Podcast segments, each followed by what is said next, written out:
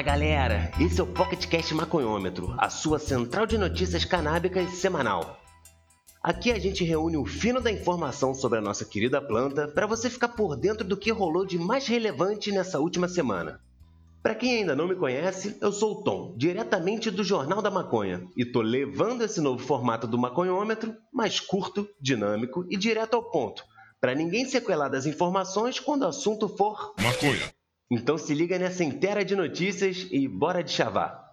Entre 12 e 18 de setembro, nossos destaques canábicos são: Dia 16, no blog da Boa Brasil. Colorado bate novo recorde e vende 200 milhões de dólares em maconha no mês de julho. Os dispensários do estado, pioneiro na questão da legalização para uso adulto, venderam mais de 180 milhões de dólares em maconha recreativa e mais de 43 milhões de dólares para uso medicinal.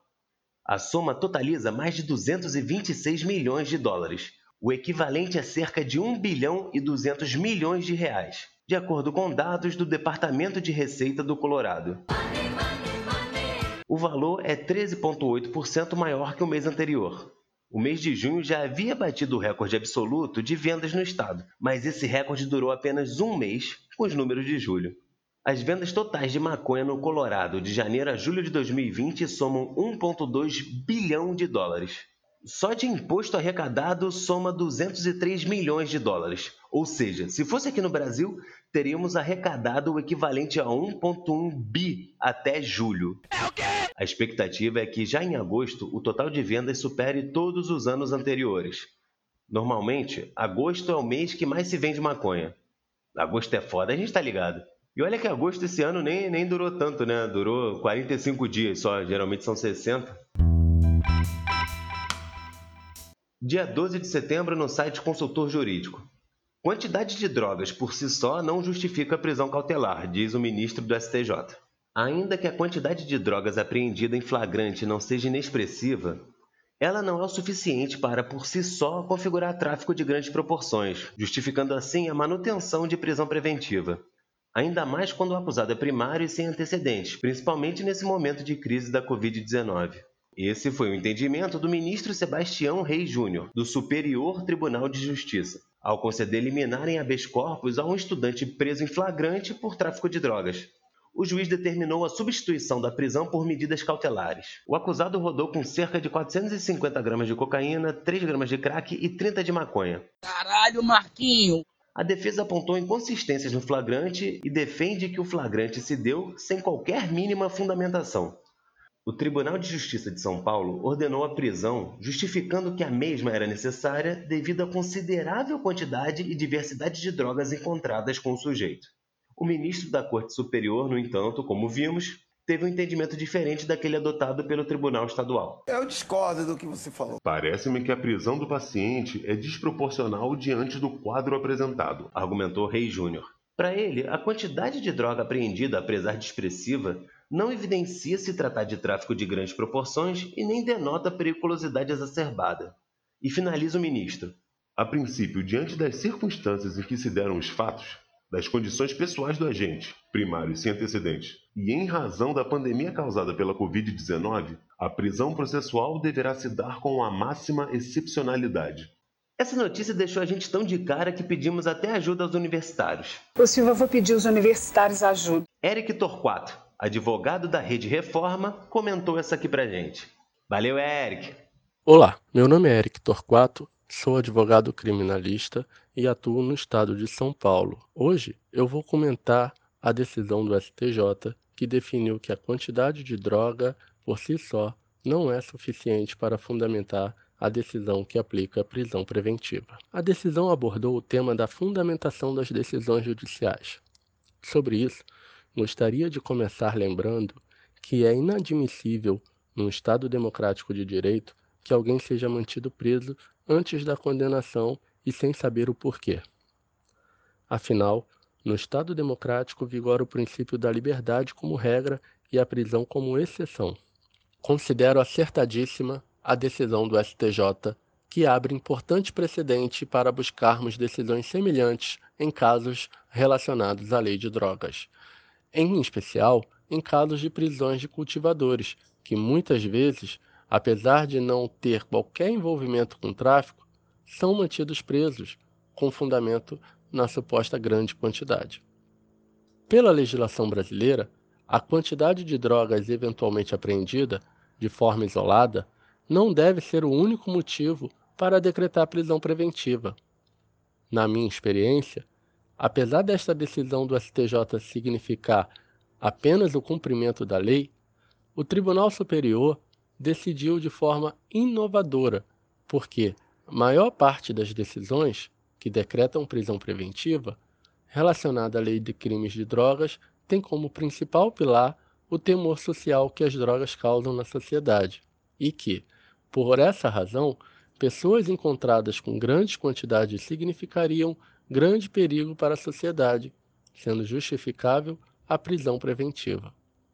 Essa decisão homenageia o princípio do devido processo legal, do princípio da presunção de inocência e do princípio do Estado democrático de direito, pois a liberdade deve ser regra e a prisão só deve ser admitida em último caso, lembrando que a prisão preventiva só se justifica quando há risco de o réu fugir, ameaçar a regular instrução do processo ou a ordem pública, ou em casos que envolvem violência ou grave ameaça à pessoa.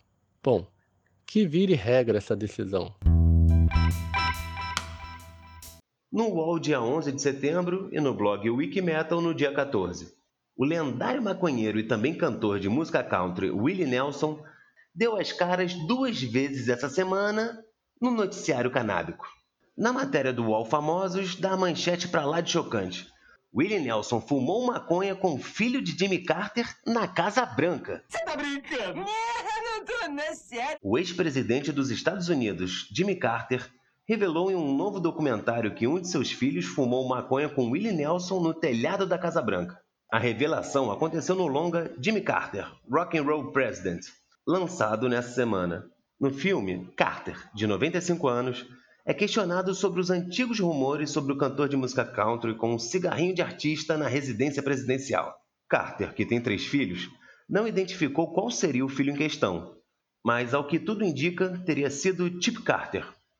De acordo com o New York Post, Chip foi questionado sobre os comentários do pai no documentário e afirmou que ele e Willie Nelson eram amigos.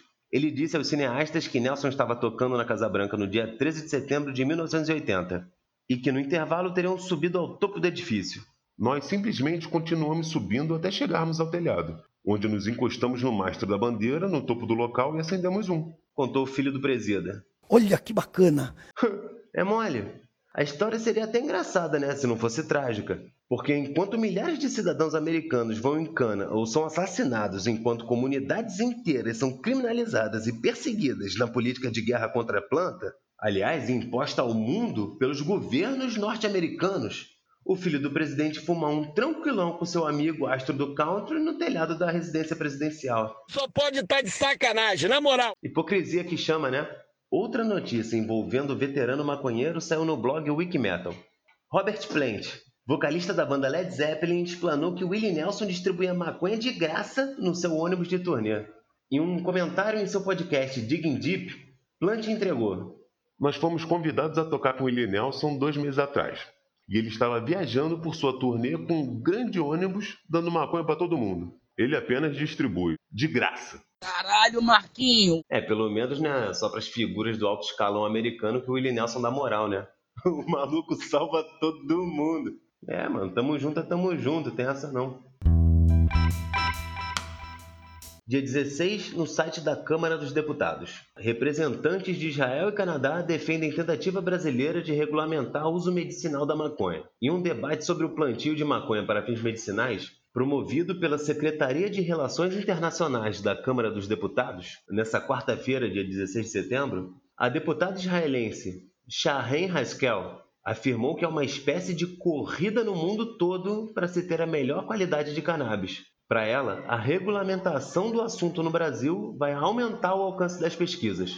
Uma vez que tiverem esse rótulo, a maior parte dos países vai procurar vocês para as pesquisas e para a exportação. Isso vai beneficiar muito a economia em geral e precisamos manter isso em mente. Afirmou. A parlamentar israelense acredita que o ideal seriam regras menos burocráticas em relação ao tratamento, para que o preço do produto não fosse tão alto. Bastaria uma recomendação médica, disse ela. Afinal de contas, vamos combinar, né, gente? É só um remédio. Já o ex-parlamentar canadense Nathaniel Smith relatou que desde 2001 o Canadá tem regras para cannabis medicinal. Atualmente, o país autoriza também o uso recreativo da maconha. Segundo o mesmo, apesar da controvérsia sobre o consumo recreativo da droga, não houve aumento do uso entre jovens. Isso é ciência. Existe algum dano ao adolescente, nós sabemos disso, dos efeitos colaterais. Mas para aqueles que precisam, nós precisamos falar também de um acesso razoável. No Canadá e no Brasil existem preocupações sobre o acesso, e é aí que a legalização entra em questão, porque ao legalizarmos, não vimos nenhum aumento do uso entre 18 e 24 anos de idade, afirmou. Para variar, o sempre tosco e negacionista Osmar Trevas deu um vexame, né? O jornalista Marcos Bruno repercutiu no portal Cannabis e Saúde também no dia 16. Osmar Terra constrange cientista e deputados de Israel e Canadá em audiência na Câmara político chamou de balela a apresentação de professor da Universidade Hebraica de Jerusalém e ensinou que parlamentar canadense faz lobby para empresa de maconha. Esse cara é escroto! Logo ele, né? Falando de lobby. O político, que se notabilizou por só falar merda e ser uma das principais vozes contra a cannabis medicinal no Brasil e também contra as políticas de isolamento social no combate à pandemia, criticou o debate promovido na Câmara alegou novamente que o único objetivo do PL 399 é de legalizar o uso adulto de maconha e posteriormente de todas as drogas. Você é burro, cara, que loucura. Para ele, com a lei em vigor, todos os usuários vão alegar estarem doentes para se drogar. E sobre a fala do cientista israelense, ele falou o seguinte: Essa história que cura tudo é uma balela. Não tem evidência científica. Caralho, mano, ele falou que não tem evidência científica. Pô, se isso não é negacionismo, né? Porra! A única evidência científica é para epilepsia, que é 0,8% dos pacientes. E para ele já pode ser fornecido. Não vai ser o plantio em solo nacional que vai atender um grupo de 2 mil a 3 mil pessoas que precisam desse medicamento. O Tosco ainda afirmou que se o texto for aprovado, empresas vão vender balinha de maconha, chocolate de maconha para criar dependência química. Por fim, disse não acreditar na pesquisa trazida pelo canadense Nathaniel Smith de que o consumo não aumentou após a legalização do Canadá e insinuou que o deputado canadense estaria fazendo um lobby para a empresa de cannabis Canopy Growth. O canadense rebateu que o deputado não estava tendo uma conversa responsável com os convidados e que o interesse do paciente deve vir em primeiro lugar nesse debate. Disse que não tem nenhuma relação com a Canopy e reforçou que os dados sobre o consumo são do Departamento de Estatística do Governo do Canadá. Já a israelense Sharon argumentou que Osmar Terra desvirtuou o debate, uma vez que o que estava em discussão é a saúde de pessoas com epilepsia, fibromialgia, autismo, câncer e doenças terminais. E também rebateu a fala de que usuários de maconha se passaram por doentes para obterem receita. Ué, médicos prescrevem morfina e isso não acontece. Se estiverem fazendo atividades ilegais, devem ir para a cadeia. Para fechar a surra no velho coitado, o professor Shoseyov ironizou Osmar Terra. Disse que a obesidade é a maior causa de mortes hoje no mundo e sugeriu que proibissem o plantio de cana-de-açúcar. Toma! É, chupa essa, Osmar Trevas. Podia ter dormido sem, né? Dia 15 no blog do Dr. Jairo Bauer, no UOL. Mais maconha e menos drogas de balada marcaram a pandemia.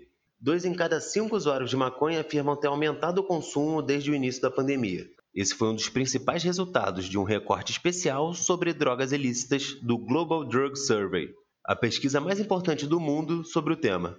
O isolamento social e todas as incertezas ligadas à Covid-19 fizeram muita gente buscar alívio em substâncias psicoativas.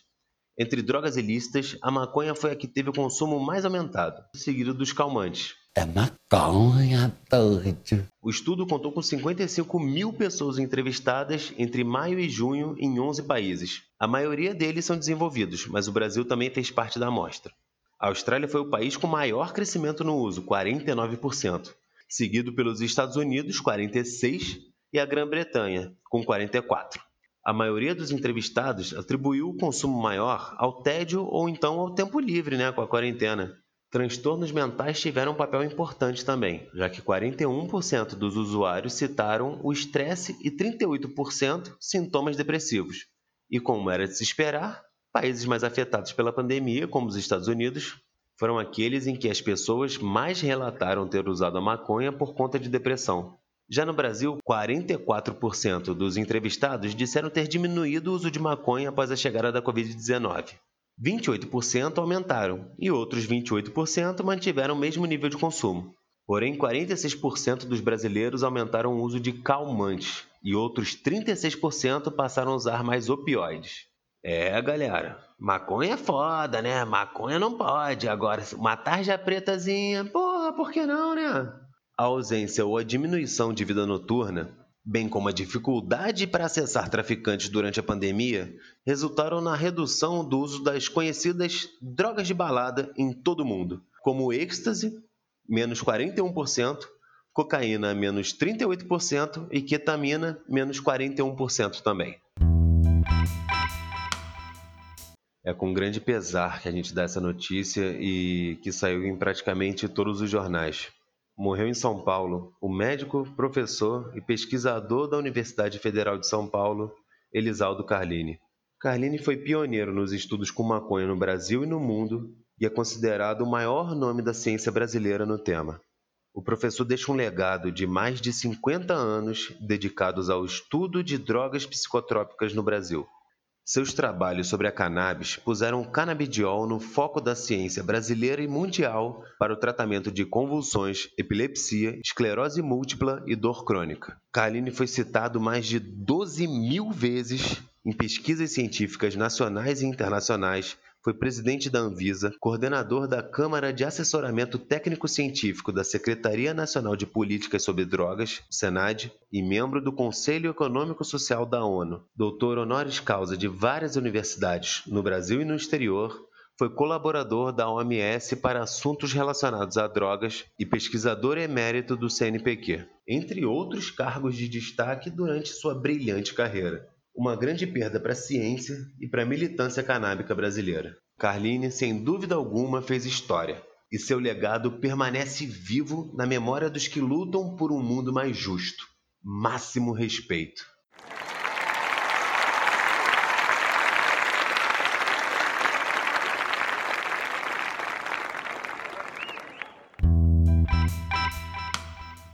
Agora é a hora do pastel de palha da semana. O destaque negativo dessa semana vai para uma matéria patética do jornal Repórter MT do Mato Grosso. Mais um momento patético. Assinada por Maju Souza, a manchete 100% sensacionalista diz que o efeito do skunk é 26% maior que o da maconha e frita o cérebro. É o quê? Exatamente. Esse foi o termo utilizado. Com o subtítulo Efeitos Devastadores a jornalista prossegue. A super maconha, ou a maconha skunk, em razão de sua grande concentração de THC, é considerada muito mais prejudicial do que a maconha comum. É mentira! Se fizer uso de quantidades maiores, a pessoa chega a ter alucinações e prejuízos irreversíveis nos neurônios. É tudo mentira! Perdendo o controle da coordenação motora e da memória, entre outras coisas. Na maconha skunk, como os efeitos são bem mais intensos, o cérebro do usuário acaba sendo fritado. Que porra é essa, rapá? Vocês estão de sacanagem, né, Maju? E. Cara, repórter MT, repórter Mato Grosso, porra, gente. Isso é jornalismo? Cadê a fonte do que vocês disseram? Isso é uma vergonha, né, gente? Isso é um serviço. Isso é uma vergonha. Infelizmente, né, esse tipo de desinformação se perpetua pelo Brasil. E cabe a nós, ativistas canábicos, o trabalho de formiguinha e contra-hegemônico de desmistificar a nossa planta e derrubar esses mitos né, que há décadas são publicizados e introduzidos no imaginário social. Contestando a Maju Souza e o repórter MT, ao contrário da mentira publicada de que a maconha cria danos cerebrais intensos, está comprovado através de diversas pesquisas que a cannabis tem propriedades neuroprotetoras e neuroregeneradoras.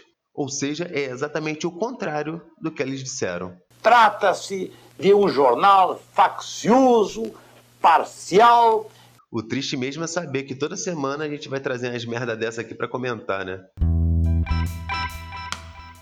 E a curiosidade da semana ficou com a matéria da Veja de 14 de setembro, por Hugo Marques. Festa da Roconha faz 40 anos.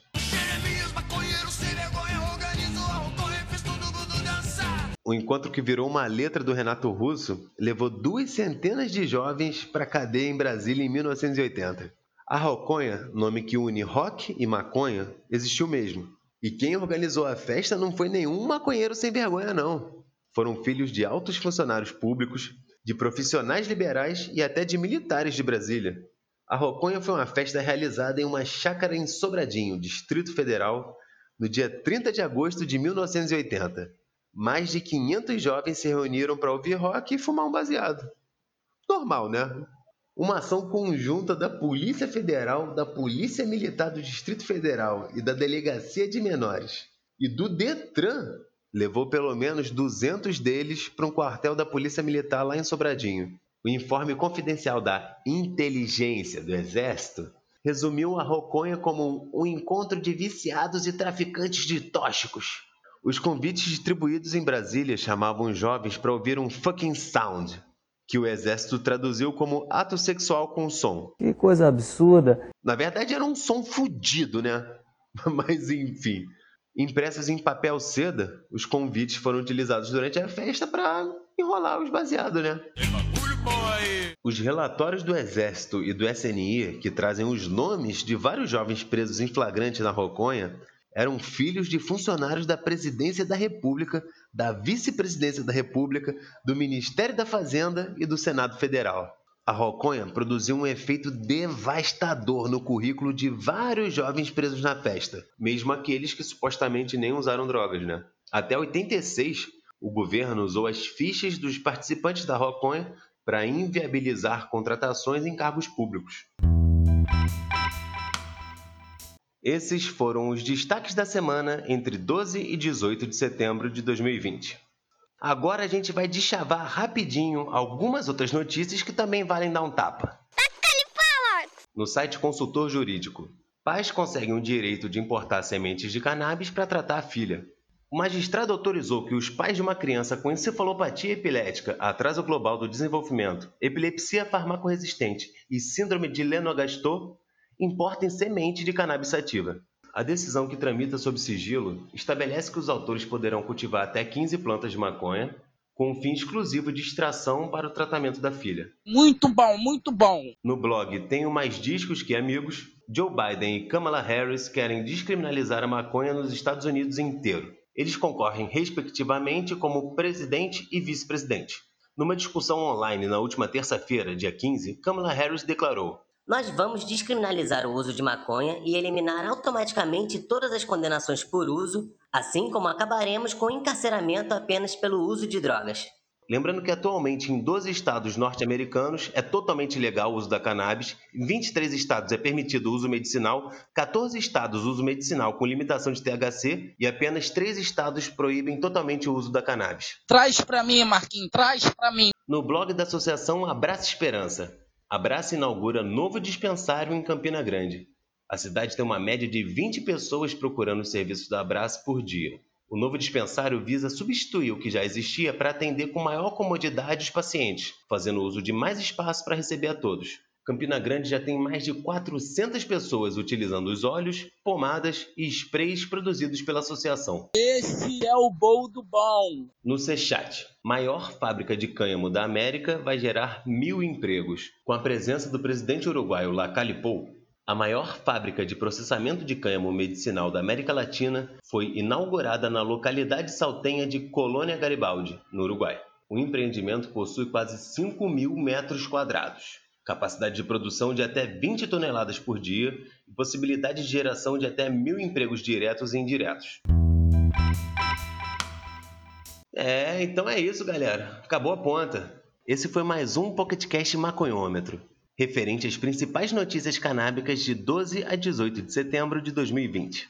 Uma parceria do Cannabis Monitor com o Jornal da Maconha trazendo de chavadinho para vocês o que de mais relevante circulou na imprensa brasileira sobre a nossa querida planta. Essas e muitas outras notícias você encontra no site do Cannabis Monitor Brasil e nos perfis do Instagram, Facebook e Twitter. Se você curte essa iniciativa, nos ajude explanando esse podcast. Espalha para geral e nos ajude a disseminar cada vez mais informação sobre o tema. Para ficar por dentro das notícias canábicas que estão sendo produzidas no Brasil, acompanhe o Cannabis Monitor e o Jornal da Maconha. Estamos na web, Instagram, Facebook, Twitter, YouTube e WeedTube. Todas as informações sobre o PocketCast Maconhômetro você encontra no site cannabismonitor.com.br barra maconhômetro.